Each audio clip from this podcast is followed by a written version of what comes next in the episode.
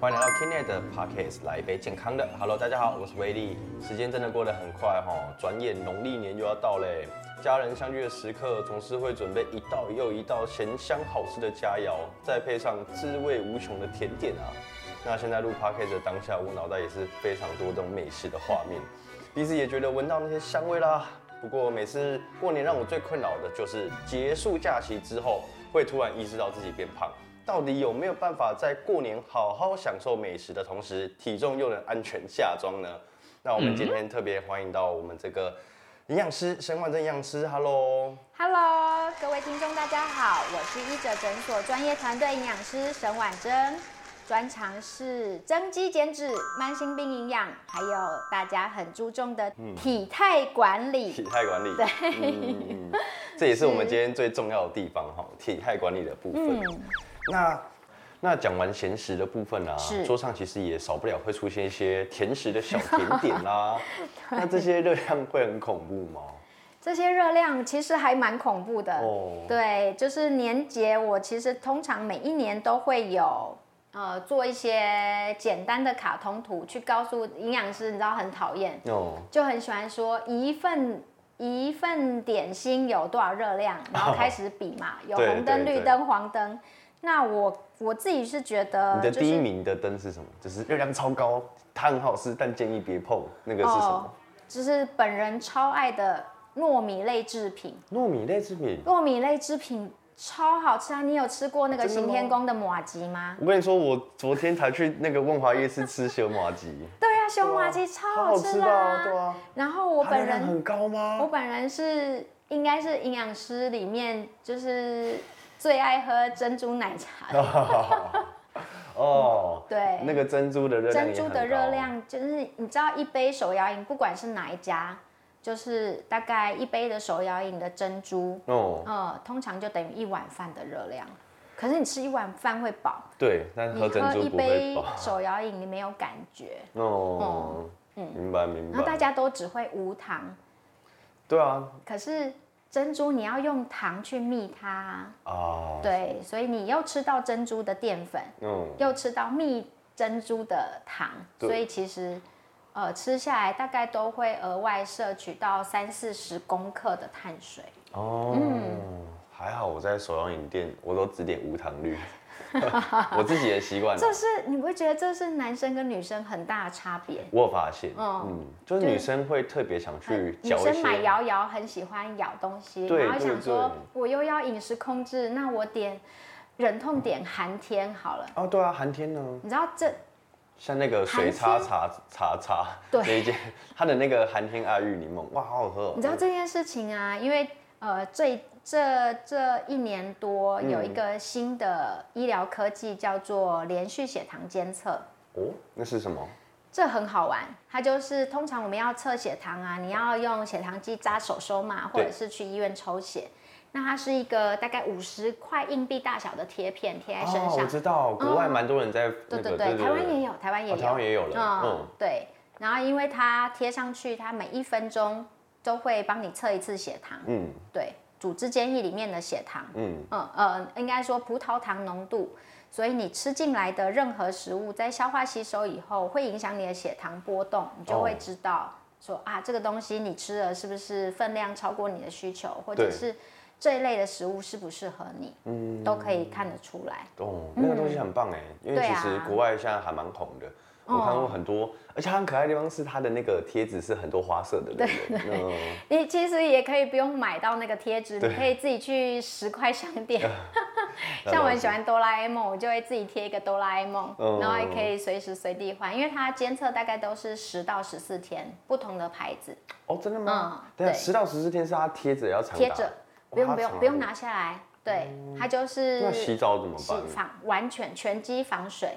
哦，所以通常在这十天左右就可以收到一千笔左右的血糖数据哦，然后来去呃看看你适合什么时候吃，因为你每每一个人一天一整天二十四小时的代谢时程不一样哦，你是适合早餐吃的很丰盛，还是晚餐？嗯，或者是一样的碳水化合物一百大卡，你比较适合吃饭？嗯，像本人就是一个饭桶，我吃饭就是血糖波动了。还好，不会太剧烈。嗯，可是像营养师很常建议大家就是用原形食物，譬如说地瓜去取代你的精致淀粉这一块。我吃地瓜就爆糖。吃地哦，就是地瓜不适合我这件事情，要透过检测才会知道。每个人不一样，每个人适合的食物不一样，适合吃的分量，就是一餐可以吃到的分量。不一样，你不能你一百八十公分，然后我才一百六，我们两个都吃四份碳水，不可能嘛。所以每个人吃的分量不一样，再是每个人吃的时辰不一样。时辰就是我像我是适合早餐吃的比较清淡，可是我晚餐因为要又要再把我明年拿出来，我晚餐因为下班以后要自己煮饭，然后又要打老公又要骂小孩，消耗热量比较高，所以。晚餐我可以吃的很丰盛，但是又不会变胖。哦。可是因为早餐呢，我如果吃的早餐很丰盛啊，早餐来门诊只要动动嘴而已，消耗热量很低。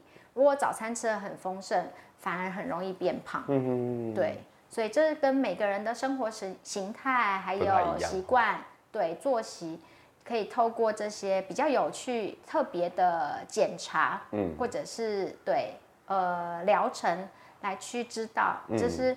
今年就是呃，我觉得在医疗界很流行的个人化精准医疗这一块。嗯嗯。医者诊所这边有这个服务吗？医者诊所这里有这个服务。对，还蛮有趣的。我觉得还不错哎。对。因为我刚刚听完，我觉得我我比较诧异的是，你刚刚讲一个重点，是我一直以来都很忽视的，叫做每个人不一样。是。对，因为。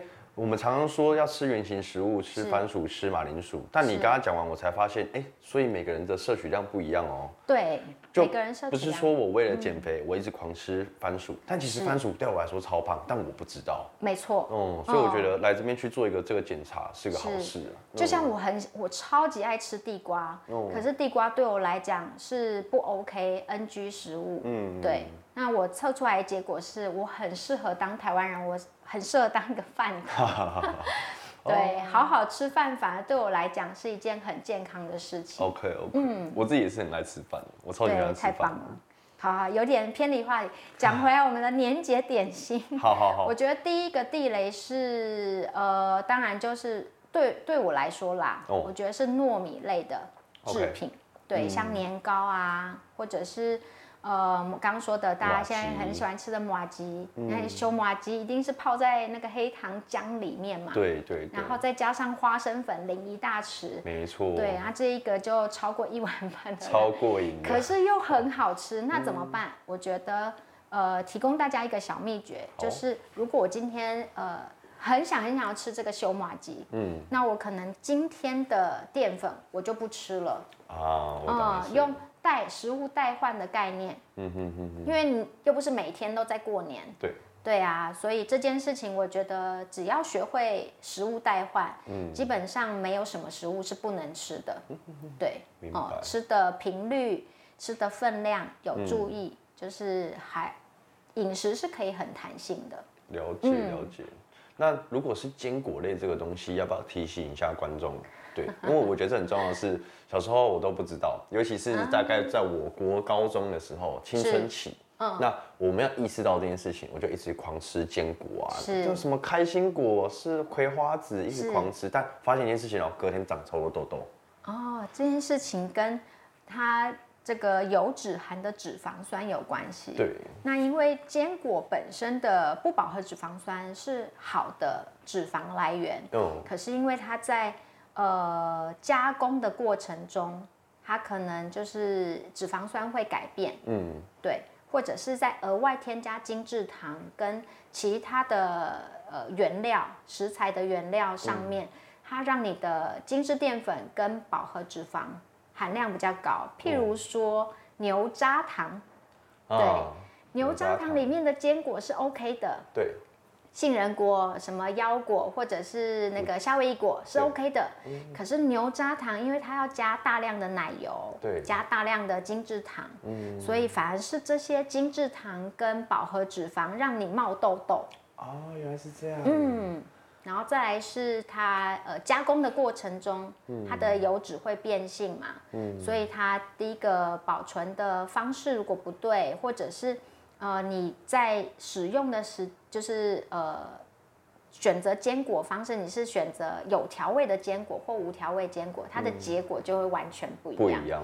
嗯，然后最后就是再讲回去刚刚说的分量的问题。哦。对，如果你吃的是适量的坚果，哦，那就还可以，那就还好。嗯。可是如果你今天吃的是爆量的坚果，那饮食里面不但吃到多余过多的热量，然后再对于你体内合成，就是身体的新陈代谢啊，都会有影响。嗯，明白明白。那如果是那蛋卷呢？蛋卷这个东西。蛋卷这种邪恶的食物，当然就是我刚刚最常讲的空热量。可是它真的很好吃，真的很好吃。那我们就来学会食物代换。譬如说，我今天很喜欢吃福什么轩的蛋卷，我超爱的。那我可能真的，呃，我就把中午的饭或者是碳水、淀粉这一块就省下来，留到下午。就是喝茶聊天的时候吃蛋卷这件事情，嗯，这让我想到我们之前有聊到那个中秋节的月饼话题，月饼也是热量非常高。对啊，那你就是独胖胖不重胖胖，重胖胖。你跟大家分享的时候，因为一样一盒，你是自己吃完一盒爆量，嗯，然后热量都累积在自己身上，还是？我们就是一个分享欢乐、分享爱的概念，没错，大家都是适时吃一点，就是对，有享受到美食，有开心，但是又不会爆量。对对对对对对，确实确实。对，OK。那如果说是有特殊疾病，像你刚刚有聊到这个糖尿病的患者，在这个期间有没有什么需要去注意的？提醒一下大家。基本上，我觉得年节饮食比较会多吃的就是这些呃点心类的东西，或者是比平常多一点，就是菜色会比较多，大鱼大肉这一块。哦。所以大鱼大肉如果是来自于呃好的这些蛋白质，我觉得倒是还好。嗯。反而是呃正餐吃。比平常稍微多一点，可是我在餐与餐之间的点心又没有节制的话，就要注意。哦。然后再来一样的呃食物，譬如说刚讲的坚果，如果我可以把花生糖换成是原味的花生哦，对，或者是只是用盐炒过的这些花生，那就还可以，对，那就还好。哦，就稍微我想顺便问一个话题，哎，就是。这是我妈妈教我的。她说花生的它不是会剖一半吗？是。那它中间有一颗那个那个是什么？就是你说花生仁胚芽吗？对对对对，他跟我说那个东西不要吃。他说那个东西好像对身体不好，是真的吗？不是啊。那那是什么？就是他们可能有他们老一辈的思维，对啊，嗯。应该是说以前的人因为储存食物就是没有像现在这么方便，还有制成的关系。花生会比较容易让大家有疑虑的是黄曲毒素。哦，黄曲毒素。对，那黄曲毒素它不会因为我呃这个呃生花生把它变成熟花生，它就会消失不见，不会，它是跟它这个食材储藏的空间、湿度、温度有关系哦，然后造成它有。有一些呃受污染的问题，嗯，所以现代的食品来说，基本上不太会有，除非你吃到的是。哦，我懂意思了，所以其实它是一个保存的问题。对，它是一个保存的问题。那当然，越新鲜的食物就是就完全没有这个这个问题。问题，或者是我们选择一些有认证的食品工厂出出产的这些产品。那台湾的食品，我觉得。不太需要有疑虑，反而是呃完全没有包装，或者是完全没有标示，嗯，甚至像去年年底呃有出的一个食安的事件，那个螺蛳粉。哦。就是很多就是回国的的亲戚朋友从从对岸带来一些，也是很好吃。对，可是好吃的同时，你不太知道你吃进来的东西是什么。嗯。哦，那这个就可能会有一些食品安全的疑虑要担心。我正常以目前台湾食药署。的把关之下，台湾的食食物都基本上是非常非常安全的，不用担心。台湾在这一块真的经营的蛮好的。对啊。中国大陆那边真的太多营养标示不清楚，甚至拆开来东西也不一样。而且你想想看，就是运送的过程中，因为他们地太大了，嗯，哦，然后运送过程中，它如果没有保存的特别好。对，保存的空间或者是时间，你不知道它储藏的条件，它变质的风险其实就蛮高的。是啊，嗯嗯。那如果像是肾脏病的患有，是的的病友啦，对。肾脏病的病友，基本上我还是会建议过年就一年才过一次嘛，可以好好享受年节的饮食。嗯。可是，在分量上面就要更小心一些些。哦。就是我会建议。每种食物都可以吃，那只是调味料要稍微注意一下。对，哦，就是不要太咸。没错，我想每一个就是呃肾脏病的朋友，他们大概都了解自己可以吃的食物的分量。对对对对对。那我们基本上好吃的美食可以享受，或者是呃只吃一口尝尝看味道，这个都没有问题。哦，对，但要学会去代换。代换代换，嗯，是。我觉得今天学到最重要的就是代换，这个这个思维很好。而且，就真的没有什么食物是不能吃的。对啊，但你要懂得去精准的控制好自己。可能像你刚刚说的，我今天决定好我晚上要吃什么，那我中午就要去舍弃些什么。对，或者是用另外一个方式，但这一点比较难做到。就是我多吃了一百大卡，那我就相对的把这一百大卡用掉。运动吗？对，OK OK。家里的 Switch 拿出来，多动一下，那个瑜伽环，对不对？嗯，OK。嗯，那我们话题也差不多到最后了哈，那就是有没有什么一些小叮咛可以建议所有的听众在这段时间？呃，我想对于不同的慢性病，基本上。呃，稍微要注意的就是食物分量，还有进食频率的问题要掌握。进食频率，其他的话可能会比年节饮食，就是会比平常多吃了一些零食啊，或者是熬夜。对。呃，我们呃醒着的时间比较多，相对你嘴巴想要吃东西的欲望就会比平常高一点，就会嘴馋。对，那就记得就是在选择食物上面。注意分量这件事情，嗯，然后喝酒，我觉得喝酒要开心嘛，对，不喝酒会伤心。那如何拿捏那个平衡？嗯，基本上营养师当然不会教大家多喝酒，嗯，但是你不喝酒，你喝手摇饮其实没有比较好，没有比较好。对，那我觉得就是开心吃，但是适量，适量蛮重要的。我觉得我们未来希望有下一次合作的时候，想要聊聊这个酒的话题。可以啊，对，我觉得就是对啊，你看你葡萄酒、高粱或是 v 嘎，他们是不同的酒系，没错。所以我觉得我们早就可以聊聊这个话题，就是什么酒什么酒对身体造成什么样的状况，好，对对对之类的，这个话题还不错。像糖尿病，我就蛮建议，其实如果他们真的应酬免不了的话，我反而会建议他们喝烈酒。哦，这样子吗？嗯，因为你喝啤酒啊，你想哦。就是今天是一个糖尿病的大老板，哦，他没有办法控制他应酬的那些桌菜，嗯，就是每一道都要吃嘛，明白。然后酒也要喝，可是如果他喝啤酒，啤酒也他们都说那是麦芽汁，嗯哼，就是啤酒喝下去，基本上，嗯，啤酒要考量两个，第一个它酒精浓度虽然是最低的，可是不管怎么样，他喝的量都就是。就是比较多，对，嗯，然后因为大家就觉得它只是果汁，嗯，然后再来是啤酒要考量到，因为它是谷物酿造的，所以它的碳水化合物那一块，嗯，会比较高，还是会有，所以它就是酒精加碳水这两个，所以你看液态淀粉，对，日本日本现在其实很，呃，很流行的是零糖值的啤酒，我不知道你们有没有注意这件事情，像那个。呀，他们都有出一款这个东西。之前是很流行零酒精的啤酒，有那个。对，可是你会发现零酒精的啤酒，它还是有热量。哦。它的热量来源就是来自于这些碳水。嗯。哦，它这些麦芽汁没有发酵的很完全。嗯。所以它就要跟你吃的淀粉去碳水去互相。对对，互相看一下分量的调配。那为什么会说喝烈酒会比较好？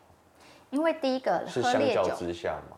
相较之下，因为你第一个喝烈酒没有人在采管的。哦，对，没有办法。然后再是比较可以呃控制分量，是因为通常你喝烈酒啊，他们就是杯子会比较小。啊，对对对对对。对，然后教那些大老板就是就是要挡酒，或者是要嗯。喝的频率，或者是喝的总量来说，跟啤酒嗯。比起来啦，呃，以我的经验，真的会少很多。就是你一一餐下来喝到的酒精的当量会少很多。嗯，然后再来是最后是红酒。反正红酒，因为红酒它还有一些其他抗氧化物质，嗯，然后对于就是一定要喝酒的人来说，嗯，我的建议是红酒，因为它的酿造的的原料不一样，哦，嗯，它是水果，它是水果去酿制而成的，嗯，OK OK，这个我们先保留，我们以后再慢慢聊。这我觉得蛮多人，然后女生会。会比较喜欢喝调酒，对啊，可是其实调酒才恐怖，真的吗？真的啊！你说像那个，因为你额外加的那些糖浆啊，额外加的果汁，额外加的汽水，嗯，像你额外加，哇，加了好多，对，所以你喝的那一杯热量其实没有男生喝的烈酒还要低，嗯，对。明白，明白。然后越好喝啊，因为是一杯又接一杯，shot 来一手，一排的。对，像现在很流行那个韩国饮食的文化，所以烧酒、烧啤，哇，真的是。那过年和家人团聚，对于东方人来说，真的是一年之中最重要的节日。在开心相聚的同时，也千万别忘了注意身体的健康喽。那我们在这边祝大家新年快乐，新年快乐。没错，今天再次感谢医者诊所的沈婉珍营养师。如果想要了解更多营养相关知识，可以在脸书搜寻沈婉珍营养师哦。那我们也会把这个放在我们的资讯栏，各位也可以直接复制贴上，在脸书或是哎 IG 有这个，IG 也有，IG 也有，好，都可以透过这两个平台找到营养师。那最后的最后，也别忘了记得追踪 Kinet 的 Pockets，来一杯健康的。我们会未来有更多的专业健康知识等你来听。那我们下集再见喽，拜拜，拜拜。